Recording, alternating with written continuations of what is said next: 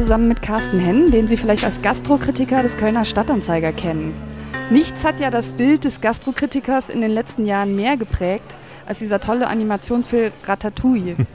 Sie erinnern sich, da steigt ja. eine Ratte aus der Pariser Kanalisation zum Spitzenkoch auf und äh, im Restaurant sitzt stets einsam an einem kleinen, traurigen Tischchen der miesgelaunte Gastrokritiker, dem man eigentlich nichts recht machen kann. Wie einverstanden sind Sie mit diesem Bild Ihres Berufsstands? Ähm, zuerst war ich damit überhaupt nicht einverstanden, aber am Ende des Films zeigt sich dann ja auch, dass der Restaurantkritiker ähm, eine Leidenschaft fürs Essen hat und auch gutes Essen zu schätzen weiß. Und äh, da war ich dann wieder versöhnt mit dem tollen Film, der ansonsten äh, sowieso großartig ist. Ähm, ich glaube, was der Film richtig zeigt, ist, dass man dass man nicht Restaurantkritiker wird, um, weil man gerne kritisiert, sondern weil man Essen liebt. Und ich glaube, wenn man diese Leidenschaft hat, dann, äh, ja, dann, dann spürt das zum einen der Leser in den, in den Texten und äh, dann beglückt einen das eben auch selber als, als Kritiker. Wenn man gutes Essen hat, dann geht die Sonne auf. Und äh, das, das spürt man zum Schluss auch bei dem, bei dem Kritiker, dass er das wirklich zu schätzen weiß, als ihm was richtig Gutes serviert wird. Passend zu unserem Thema haben wir uns ja heute auch in einem Café getroffen, mhm. ja, wo wir atmosphärisches äh, Klappern inklusive haben. Ich würde gern ganz von vorne beginnen. Wie wird man zum Restaurantkritiker? Man kann das ja schließlich nicht studieren. Nee, es gibt da keinen, keinen klassischen äh, Berufs, keine klassische Berufslaufbahn. Ähm, der Michelin behauptet immer, dass sie nur ausgebildete Köche nehmen. Ähm, wobei die eben auch nicht texten müssen. Die haben eigentlich nur so einen, so einen Bogen, den die abhaken und wo sie ein paar Sachen eintragen. Wobei äh, ich mittlerweile auch gehört habe, dass sie eben tatsächlich auch nicht nur ausgebildete Köche nehmen. Und Köche sind auch nicht immer die besten Kritiker. Manchmal sind es sogar die schlechtesten Kritiker, weil sie immer aus so einer Kochperspektive drauf gucken und zum Beispiel nicht aus der Gastperspektive. Also immer mehr aufs Handwerk als vielleicht auf Kreativität. Wenn sie selber nicht kreativ sind, dann ist ihnen das egal, ob jemand was Spannendes macht. Sie möchten eher, dass ein, ein Produkt extrem auf den Punkt gegart ist. Ähm, und ähm, insofern, wie wird man es? Bei mir ist es so, ich war lange Jahre habe ich als Weinjournalist gearbeitet, ähm, habe auch Weinbau in Australien studiert. Und über den Genuss von Wein kommt man eigentlich automatisch noch viel, viel stärker zum Genuss von Essen, weil es gehört einfach dazu. Also wenn man Wein toll findet und da sensorisch arbeitet, dann, dann bleibt es einfach nicht aus, dass man ein tolles Essen dazu haben will, weil dann der Wein noch mehr glänzen kann. Und, ähm, und so wurde ich einfach irgendwann angesprochen, hör mal, ne, du schreibst über Wein, willst nicht auch über Essen schreiben? Und zu dem Zeitpunkt hatte ich schon den Gegenwert eines, eines kleinen Einfamilienhauses verfuttert auf der Welt, weil ich zu den ganzen Spitzenrestaurants gereist bin. Damals zum El Bui von Ferran Adria habe ich extra eine Reise nach Barcelona gemacht später zum, zum äh, Fährwicken äh, äh, nach Schweden oder nach London, wenn was passierte. Also es war eine große Leidenschaft und die einzige Voraussetzung, die man braucht als Kritiker, ist, dass man sehr viel gegessen hat und überall geeicht worden ist. Man muss eben wissen, wie schmeckt eine großartige Pizza, wie, wie, schmeckt ein großartiges Wiener Schnitzel, wie muss die Panade sich wellen, wie muss eine Auster schmecken. Wenn ich das nicht weiß, kann ich es nicht bewerten. Und das ist das Wichtige. Man muss sehr viel essen und sehr viel Gutes essen und dann kann man die ganzen anderen Restaurants äh, einsortieren in diesen großen Kosmos. Wie gehen Sie vor, wenn Sie ein Restaurant testen? Nach welchen Kriterien suchen Sie das Restaurant überhaupt aus? Hm, da gibt es verschiedene. Also zum einen ist es ähm, ja manchmal ist es äh, tatsächlich einfach nur der Ort, dass man denkt, hier ist ein spannendes Konzept an einem ungewöhnlichen Ort. Spiegelt sich das irgendwie wieder? Also wenn jetzt endlich mal wieder im Colonius ein Restaurant wäre, dann würde ich da auf jeden Fall hingehen, egal wie die kochen, um zu gucken, wie man diesen wundervollen Ort bespielt. Manchmal ist es ein Konzept wie hier, wo wir hier sitzen, äh, im, im Café Wo ist Tom, war das Konzept einfach, einfach so spannend, dass man integrativ arbeitet und ich mir das anschauen wollte. Ähm, und dann guckt man natürlich, äh, wo sind Köche, die, die auch von sich behaupten, dass sie ein bisschen besser kochen als andere. Also immer eine Frage der Selbstdarstellung. Ähm, und dann guckt man sich die Karte an und dann sieht man sehr, sehr schnell, es ist eine langweilige Karte, wo die Sachen stehen, die überall stehen. Also ein Caesar Salad und ein Burger und dann machen sie noch eine Pizza und dann weiß man schon, okay, also wenn ihr, dann braucht man gar nicht hingehen. Ähm, oder aber es ist jemand, der eine klare äh, ähm, Einstellung hat, der weiß, was er kochen möchte und dann spürt man schon an der Karte, dass es sich lohnt, mal hinzugehen und das Ganze mal auszuprobieren. Aber es ist egal, ob es Streetfood ist oder Spitzenküche, überall gibt es gute Köche und schlechte Köche. Gehen Sie alleine essen, also wie in dem Film Ratatouille, der Kritiker sitzt am Einzeltisch, oder gehen Sie mit mehreren Leuten? So stellt man sich das vor, ja. ähm, und die Michelin-Kollegen machen das auch. Ähm, die gehen äh, eigentlich nur alleine essen. Ich gehe eigentlich fast nie alleine essen. Also ich esse immer mit Freunden, also mindestens zu zweit, manchmal zu viert, wenn Restaurants draußen hinschreiben, dass sie kinderfreundlich sind, dann schleppe ich immer meine Kinder mit, dann müssen die mittesten. Ähm, der Vorteil ist, wenn man zu zweit ist, dann kann der andere was anderes bestellen und ich habe natürlich viel, viel mehr Gänge, über die ich schreiben kann. Das heißt, wenn jemand mit mir essen geht, dann sage ich immer, bestell du, was du essen möchtest und dann warte ich ab und dann bestelle ich auf jeden Fall andere Gänge, egal was ich essen möchte. Ich bestelle eigentlich nie das, was ich essen möchte. Also das, die, die Forschung ist, der geht gut essen, wird dafür bezahlt. Aber tatsächlich esse ich immer die Sachen auch, wo ein Koch, wo ein Koch scheitern kann. Wenn ich merke, das ist ein Gericht, das ist schwer in der Zubereitung. Oder hier ist es so, dass, dass man selten eine gute Zutat bekommt. Dann bestelle ich das absolut immer ob ich das an dem Tag essen möchte oder nicht, weil daran kann ich merken, ob er es kann oder nicht. Insofern esse ich häufig Nierchen. Ich bin kein Riesenfan von Nierchen, aber daran merke ich eben, ob ordentlich gearbeitet wird. Und ich muss immer gucken, dass ich Fleisch esse, dass ich Fisch esse. Also wenn mein Mitesser einen Fisch bestellt im Hauptgang, dann gucke ich auf jeden Fall, dass ich einen Fleischgang bestelle, um zu schauen, kann der Koch das eine und das andere. Also man geht da schon sehr, sehr strategisch vor, um, um einen Eindruck der gesamten Küchenleistung zu bekommen. Wie viele Gerichte essen Sie? Ähm, es kommt ein bisschen aufs Restaurant an. Ähm, bei Spitzenrestaurants sind es eigentlich nie weniger als fünf. Und dazu kommen natürlich noch die Grüße aus der Küche und die Petit Four. Äh, bei einem gutbürgerlichen Restaurant sind die Portionen so groß, dass ich nicht mehr schaffe als drei. Und dann ist der Riesenvorteil, wenn man mit anderen essen geht, äh, weil dann hat man eben plötzlich sechs oder neun oder zwölf Gerichte, die man probieren kann. Ähm, aber das hängt immer ein bisschen von der, von der Menge ab, die serviert wird. Ich kann auch nicht mehr essen als andere Leute. Gibt es Essen, das Sie persönlich nicht leiden können und deswegen auch gar nicht bewerten können? Es gibt ja Menschen, die hassen Spargel oder Pilze. Ja, es gibt Sachen, die ich weniger mag, ähm, aber da muss man abstrahieren können. Ich kann auch bei einer Zutat, die ich nicht mag, äh, sehen, ob die gut zubereitet worden ist oder nicht. Ähm, aber es gibt nichts, was ich, was ich gar nicht mag. Also das äh, tatsächlich bin ich eher neugierig auch auf neue Geschmäcker in, in allen Bereichen. Ähm, aber es gibt einige Trends, die ich, die ich ja, bedenklich finde. Ich weiß nicht, warum wir so einen Jugendwahn beim Kochen haben. Es gibt immer Kalb, dann gibt es manchmal Zickler, dann gibt es Juvenil Milchferkel. Und ich glaube, das ist ein Irrweg, dass man einfach nur, weil das Fleisch äh, weicher ist, ähm, äh, versucht, immer, immer Jungtiere auf die Karte zu bringen. Also da würde ich mir eigentlich wünschen, dass die Köche da mal drüber nachdenken und eher in den Bereich gehen wie bei der alten baskischen Milchkuh, der, der Chogicho, wo man sagt, das Tier war ein ganzes Leben auf der Weide äh, und dadurch schmeckt das Fleisch auch, finde ich, viel, viel besser. Ähm, also gibt es Sachen, die ich, die ich nicht, die ich äh, eigentlich nicht essen würde, wenn ich frei wählen könnte.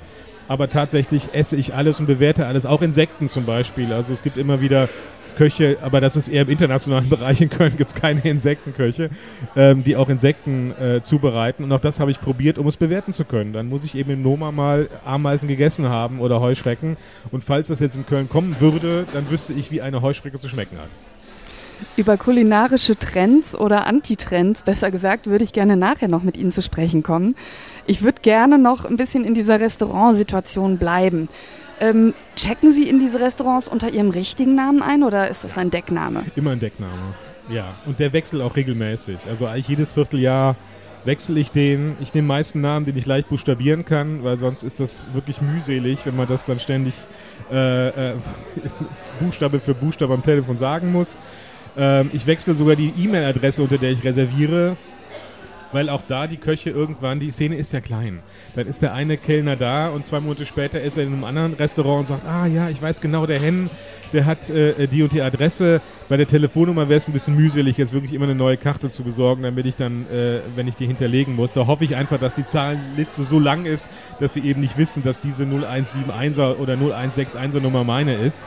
Ähm, ja, und dann bestelle ich ja tatsächlich immer zu zweiten Tisch. Das ist auch schon wichtig, weil die meisten denken, der Kritiker kommt alleine und beim zweiten Tisch ist es schon wieder nicht so, äh, nicht so offensichtlich. Ähm, ich gehe auch meist nicht als Erster ins Restaurant, wenn ich mit Freunden komme, weil der Erste wird immer besonders wahrgenommen.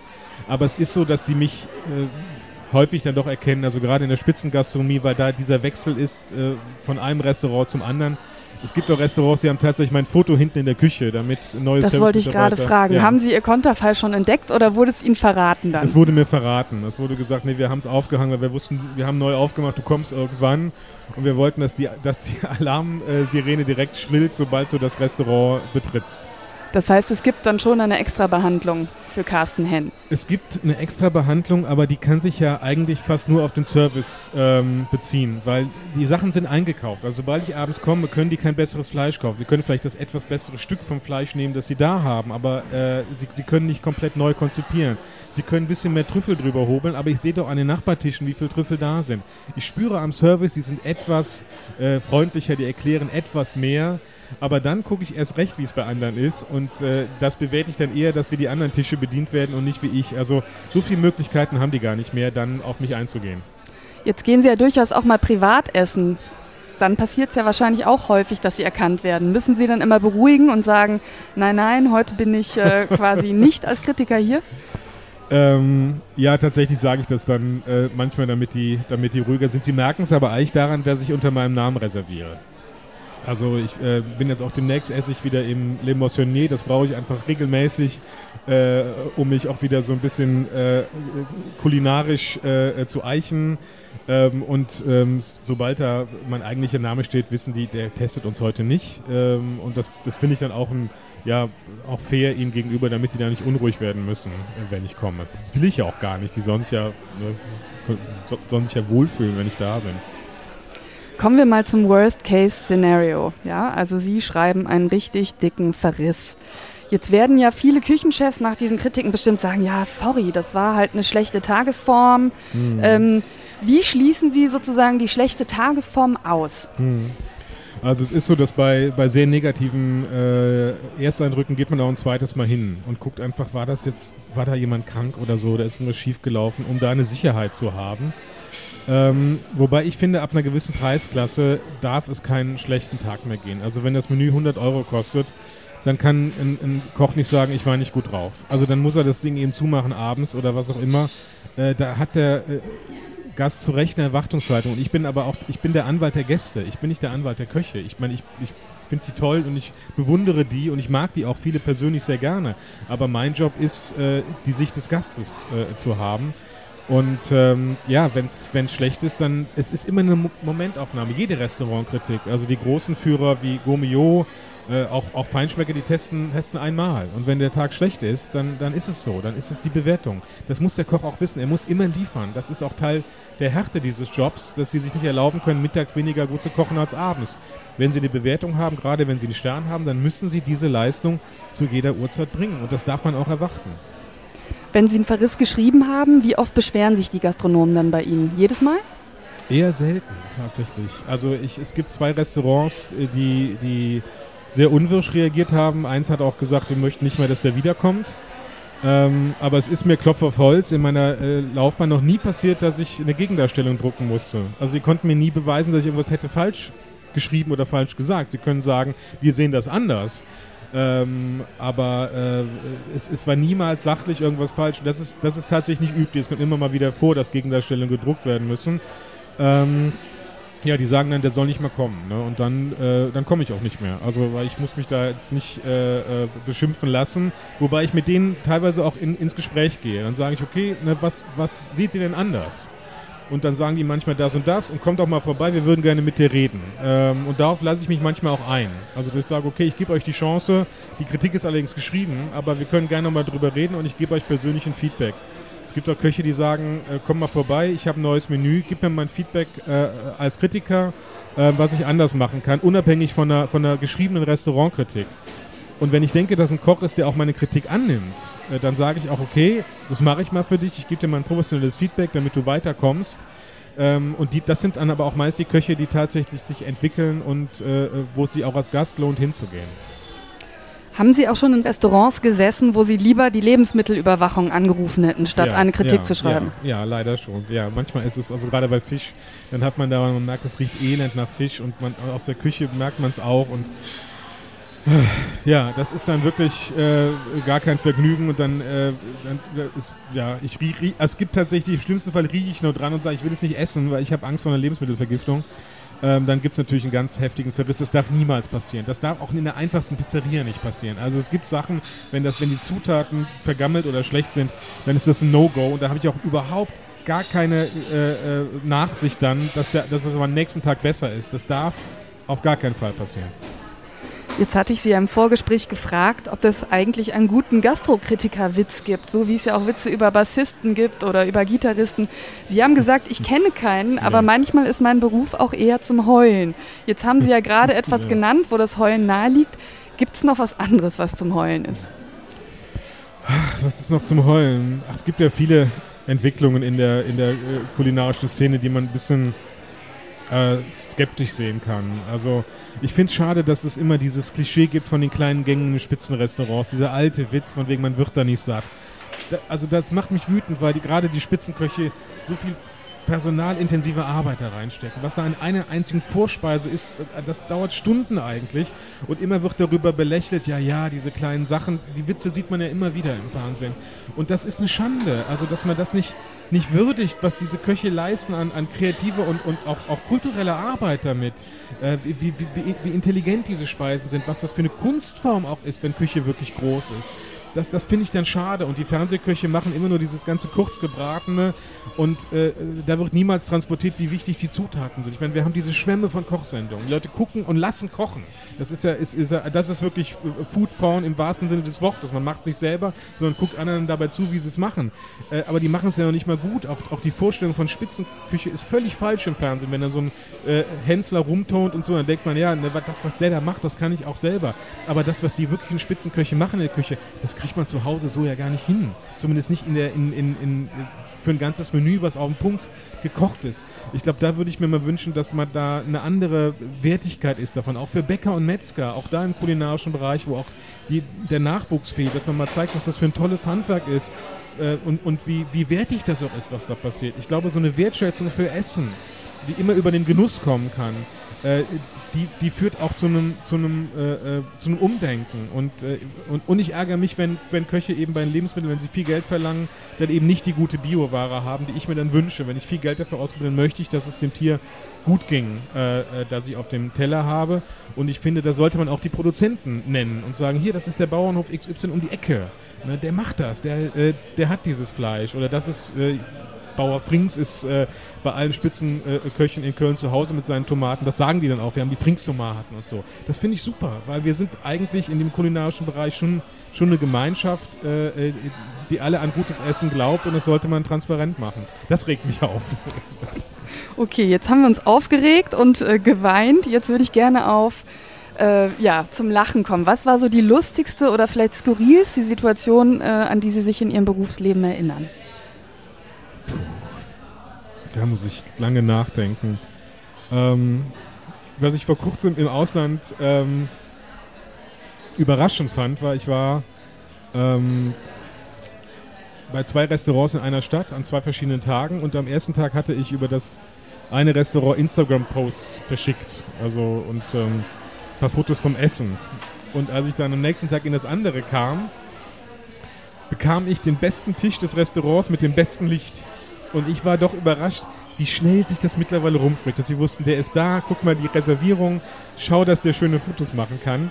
Da hatte ich nicht mitgerechnet. Äh, das fand ich bemerkenswert, äh, wie die Köche das mittlerweile äh, drauf haben. Die haben ihr geheimes Kritikernetzwerk sozusagen. Die haben das dann gemerkt, äh, äh, wer ich bin und klugerweise direkt reagiert, weil mittlerweile Fotos so wahnsinnig wichtig sind. Also das Essen muss Instagrammable sein. Und es gibt Köche, die bauen ihr Restaurant um, damit die Beleuchtung besser ist und die Fotos gut aussehen. Und es ist tatsächlich ein Standort-Nachteil, wenn die Gäste nicht fotografieren können. Essen muss heute viel, viel besser aussehen als früher. Interessant.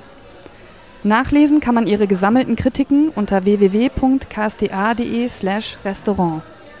Ich würde gerne jetzt über die Gastronomie-Szene in Köln und Region sprechen. Wie hat die sich in den letzten zehn Jahren entwickelt? Grundsätzlich muss man sagen, dass Köln für eine Millionenstadt relativ wenig Spitzenrestaurants hat. Also da wäre auf jeden Fall noch Luft nach oben. Ähm, es hat sich ein bisschen entwickelt hinsichtlich der Trends, die deutschlandweit unterwegs sind. Also im Streetfood-Bereich, ähm, wo wir dann plötzlich auch Pulled Pork bekamen oder Pokebowls und so. Das schwappt irgendwann auch alles nach Köln. Man sieht es ein paar Jahre vorher in London, dann kommt es nach Berlin und dann kommt es irgendwann auch nach Köln. Ähm, Im Spitzenbereich ist es so, dass wir die Trends auch sehen, die sich, die sich abzeichnen. Also ein bisschen mehr Hinwendung zum Regionalen, was vielleicht das Maibeck am stärksten lebt ähm, in Köln.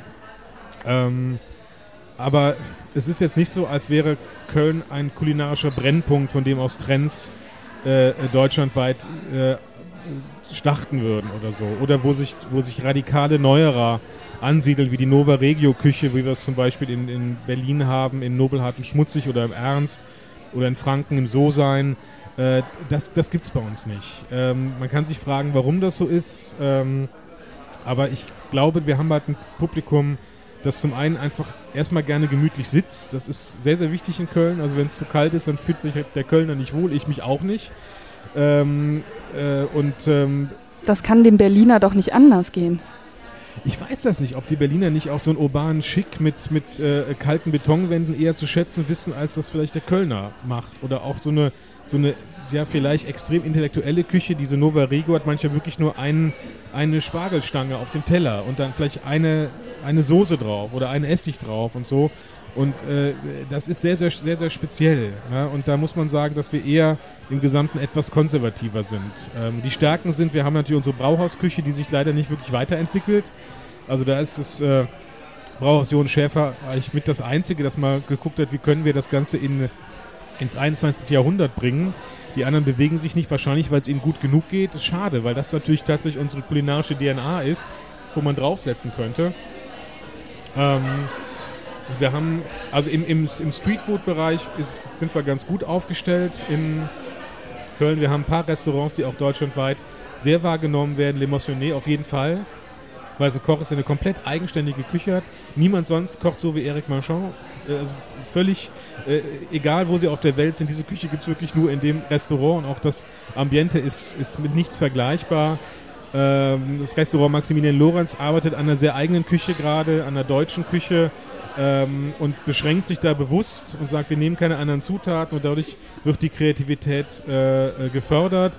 Das Oxum-Klee geht äh, äh, einen spannenden Weg, indem sie versuchen, eine, eine, Küche aufzubauen, die auf den Geschmacksrichtungen basiert. Ähm, und ich glaube, da werden wir die nächsten Jahre auch noch viel Freude dran haben, wie sich das Konzept weiterentwickelt. Aber wie gesagt, für die Größe unserer Stadt ist wirklich noch Platz für, für mehr Restaurants und ich glaube, es ist auch Publikum da, äh, das Essen gehen würde. Insgesamt merkt man, Spitzenküche, also Sterneküche mit 5, 6, 7 Gängen stirbt deutschlandweit. Ähm, es wird eher so, eine, so, eine, äh, so ein Casual Fine Dining, wo das Menü 40, 45 Euro kostet für drei, vier Gänge. Äh, da gibt es ein großes Publikum für. Dahin wird sich das äh, entwickeln, falls die Köche weiterhin überhaupt Personal kriegen, weil das das Riesenthema ist. Es gibt kein Servicepersonal, es gibt keinen Nachwuchs in der Küche da muss sich die ganze Gastronomiebranche dieser Frage stellen und die müssen eine Lösung finden. Und noch haben sie es nicht geschafft. Das heißt, eigentlich müssten die Preise teurer werden. Ja, auf jeden Fall. Also eigentlich die Spitzenküche ist äh, zu günstig. Wenn man mal nach Frankreich guckt, also gerade nach Paris, dann kostet mal so ein Menü locker mal 350 Euro im Spitzenrestaurant. Das können sich hier nur die, also ich weiß überhaupt nicht, vielleicht gibt es zwei, drei Restaurants in, in, Deutschland, die sich das leisten können. Äh, aber selbst in Vendôme, äh, in Bergisch Gladbach, im Vergleich zu zu anderen Restaurants dieser Stufe weltweit ist das günstig. Ne? Also man, man, man denkt immer, meine Güte, das kann man sich nicht leisten, aber dann, dann sollte man wirklich mal in andere Spitzenrestaurants in anderen Ländern schauen. Äh, dann merkt man, dass es fast ein Schnäppchen ist, egal wie teuer es ist. Aber trotzdem äh, äh, verlangen die noch nicht das, was sie eigentlich verlangen müssten, damit das wirtschaftlich noch mehr brummt. Bei den Köchen, die Sie eben genannt haben, und das ist ja eigentlich symptomatisch, war keine Frau dabei. Gibt es äh, eine Köchin in Köln oder der Region, wo Sie sagen, ganz spannend, empfehle ich total? Ja, wir hatten ja die jüngste Sterneköchin äh, Deutschlands ähm, im Schloss Lörsfeld, äh, die Julia kommt, die jetzt gerade auf Reisen ist, aber die schon gesagt hat, sie wird bald wieder in Köln eröffnen, worauf ich mich wahnsinnig freue, weil sie sich wirklich jetzt die ganze Welt angeguckt hat, die Küche in Afrika, in Asien, also die, die hat da so einen reichen Fundus. Ähm, und ich glaube, das wird wahrscheinlich die spannendste Neueröffnung nächsten Jahres äh, in Köln werden. Ähm, dann haben wir die Sonja Baumann im Neobiota, das ist ein äh, äh, Köche-Team, ähm, Koch und Köchin, die beide vorher im Gut Lerchenhof gekocht haben, die auch einen Stern haben. Äh, Sonja macht zum Beispiel großartige Pancakes, aber darauf darf man sie nicht reduzieren, weil es natürlich ein eher einfaches Gericht ist. Äh, das ist eine sehr, sehr gute, sehr, sehr gute äh, äh Köchin, sehr, sehr exakt, auch sehr kreativ. Ähm, es ist weiterhin so, dass Männer dominieren, das stimmt. Ähm, man muss suchen, dass man die Köchin findet, aber sie sind da. Jetzt haben wir viel über Sterneküche gesprochen. Verraten Sie uns drei bis fünf Geheimtipps in Köln, wo Sie sagen, das ist nicht Sterneküche, aber das ist super. Ja, ähm, großartig und einzigartig ist äh, für Fans von, von Steak und Seafood das äh, Pure White. Ähm, die Produktqualität ist atemberaubend. Also man zahlt so viel wie im Sterne-Restaurant, das muss man sagen. Ähm, aber diese Produkte bekommt man woanders nicht. Wenn man super nett sitzen, sitzen möchte und, und so ein bisschen Soul Food der klassischen Art haben möchte, würde ich das Metzger und Marie äh, nehmen, äh, wo es zum Beispiel tolle äh, Fleischspeisen gibt. Und äh, also es ist so ganz klassisch lecker einfach. Äh, und ich gehe da sehr gerne hin und äh, fühle mich, da, fühl mich da enorm wohl. Ähm, einzigartig ist der vierte König. Ähm, im, und das ist eine Küche, die zwischen Indien und, und Frankreich liegt. Es, das gibt es auch sonst nirgendwo. Es ist ein unglaublich sympathischer Koch, äh, der auch Lebensmittel selber aus Indien importiert.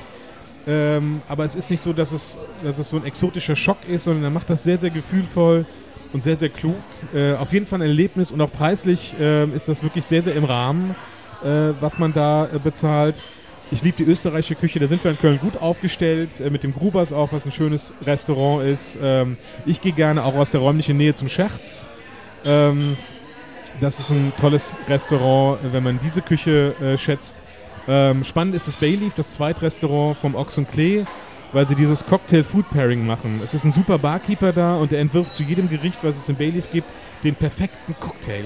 Und das zusammen zu genießen, also dieses, dieses wirklich großartige Zusammenspiel von einem Cocktail und Speisen, das findet man in Köln so nirgendwo. Und das ist ein großes Erlebnis, da kann man doch einfach mal, also muss man nicht direkt ein ganzes Menü essen, sondern kann sagen, ich, ich schnupper da mal rein. Ähm, das, ist ein, das ist ein wundervolles äh, Erlebnis. Ist ein Gastrokritiker eigentlich auch Döner oder Currywurst? Klar, logisch, alles. Ich esse alles. Dann müssen Sie auch in dem Bereich unbedingt einen Imbiss empfehlen. ja, ähm, Döner warte ich tatsächlich noch drauf, dass sich jemand Mühe gibt und äh, vom Fleisch her ein bisschen, bisschen oben drauf legt. Das ist tatsächlich was, wo ich glaube, das kommt. Weil wir viele, viele von uns äh, in meiner Generation, wir sind mit Döner groß geworden und können das jetzt einfach von der Fleischqualität her nicht mehr wirklich gut heißen. Äh, äh da warte ich tatsächlich noch drauf. Ich habe so ein paar aus meiner Studentenzeit, die ich schätze, äh, aber da bin ich sehr vorsichtig geworden, weil Fleischqualität für mich ein großes, großes Thema ist. Ähm, äh, toll war das Wurstcase-Szenario, das gibt es aber nicht mehr, das hat leider zugemacht. Äh, das fand ich ein super Konzept äh, äh mit Hotdogs, ähm, äh, das hat wahnsinnig Spaß gemacht. Streetfood haben wir einiges, wir haben 485 Grad mit einer, mit einer sehr, sehr guten Pizza, wo man hingehen kann. Ähm, dann im Bereich Streetfood bei, der, bei den Pokebowls, das Pokemakai im, im Excelsior Hotel Ernst. das ist für alle Freunde von, von Streetfood ein, ein, ein super Tipp. Auch natürlich bei Burger haben wir mit, sowohl mit der fetten Kuh wie mit dem Karl Hermanns äh, Burgerbratereien, die auch im deutschlandweiten Vergleich äh, ganz oben äh, mit dabei sind. Sie haben gerade erwähnt, das Worst-Case-Szenario hat zugemacht. Ähm, das passiert natürlich häufiger bei Restaurants. Und ja. ähm, jetzt sind ja zum Beispiel Dinge, die alle Kölner und auch alle Menschen in der Re Region betreffen, wie steigende Mieten, auch für Gastronomen ein Problem. Merken Sie da einen steigenden Druck? Schließen Restaurants mhm. heute früher als ja, ja. vor zehn Jahren? Wahnsinn. Also dieses Jahr war, war ich verheerend für die Kölner Gastroszene. Das Aura hat zugemacht in Rodenkirchen. Das Eigelstein hat aufgemacht und ich glaube innerhalb von, was waren das, vier, fünf Wochen oder waren es sechs, äh, hat es wieder zugemacht. Drei Monate waren es, ja. ja mhm. Unglaublich. Also normalerweise weiß man eigentlich vorher, dass man Luft hat für drei, vier, fünf Monate. Und äh, das war direkt wieder, wieder zu. Das Tannica hat das Konzept geändert, weg von diesen italienischen Tapas hin zu einer eher traditionelleren italienischen Küche. Wurstcase-Szenario hat, hat zugemacht. Ähm, und ich höre Köche gerade in der Innenstadt auch klagen darüber, äh, dass zu wenig gemacht wird, um die Innenstadt zu beleben. Mieten sind höher. Äh, wenn sie irgendwelche Objekte übernehmen wollen, sind die Küchen meist schlecht und die, äh, die, die Vermieter sind nicht bereit, die, die zu renovieren. Also wir merken den Druck massiv und ich glaube, äh, das wird sich auch noch ähm, drama dramatisch entwickeln äh, in den nächsten Jahren, gerade im, im Innenstadtbereich. Und was ich immer denke, was die Politik nicht begriffen hat, was für ein Standortvorteil eine gute Küche ist. Aber man schämt sich ja immer noch, wenn man gut essen geht. Welcher Politiker sagt, ich bin bereit, viel Geld auszugeben, weil das ist toll. Ich freue mich, dass wir diese Restaurants in Köln haben. Ähm, also das, äh, das fehlt leider total und es wird, es wird härter für die Köche werden. Und äh, da, da hoffe ich sehr auf Besserung. Ich glaube, das wäre wichtig, wenn die Politik sich das zum Thema macht. Äh, toll wäre es, wenn es endlich mal eine große Markthalle geben würde, weil die in allen Städten, wo es sie gibt, dazu führt, dass die kulinarische Szene noch mehr aufblüht und noch mehr Dynamik reinkommt. Das wäre das wär mein großer Traum für Köln, eine, eine tolle Markthalle. Wir müssen noch über Alkohol sprechen. In welcher Bar hängen Sie Freitagabends am liebsten in Köln oder in der Region ab und warum? Ja, ich, äh, äh, ich bin natürlich häufig essen. Insofern so der klassische Cocktailbesuch äh, nach dem Essen, wo ich dann auch Wein zum Essen trinke, der kommt gar nicht so häufig vor. Aber wir haben eine tolle Cocktailszene. Wir haben äh, das Bayleaf im Rheinauhafen. Wir haben zum Beispiel das Little Link, äh, was, ein, was eine tolle Bar ist. Da bin ich immer mal wieder. Und ähm, ja, ich finde es immer, immer spannend, äh, wenn die, wenn die Cocktailmixer auch kreativ sind. Das ist halt immer das, was ich schätze. Also die Klassiker trinke ich relativ selten. Äh, aber wenn jemand ist, der immer wieder neue Kreationen hat, wie es bei den beiden der Fall ist, aber eben auch bei anderen in Köln. Wie gesagt, barmäßig ist Köln äh, äh deutschlandweit äh, eine sehr, sehr starke Stadt. Jetzt gibt es ja auch bei den Getränken oder Cocktails Trends. Ähm, ich sag mal Stichwort Vin Naturel oder Gin Tonic, ja, seit äh, eigentlich geraumer Zeit. Ähm, welchen finden Sie toll und welchen finden Sie überbewertet?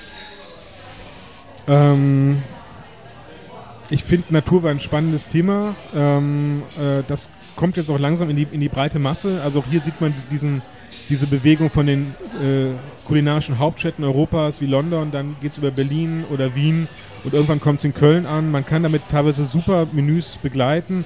Was ich nicht mag, ist, wenn es dogmatisch wird, wenn dann, wenn dann Sommeliers sagen, ich mache jetzt nur noch Naturwein oder so. Das finde ich, es gibt einige Lagen und einige Rebsorten, die da nicht so gut funktionieren. Also ich finde immer, man sollte da auch offen bleiben ähm, und äh, vor allen Dingen auch auf den Gast eingehen. Also man muss den Gast nicht erziehen, wenn man sagt, du trinkst das jetzt, das passt jetzt perfekt dazu. Nee, äh, äh, äh das, was der Gast gerne trinkt, ist, äh, ist entscheidend.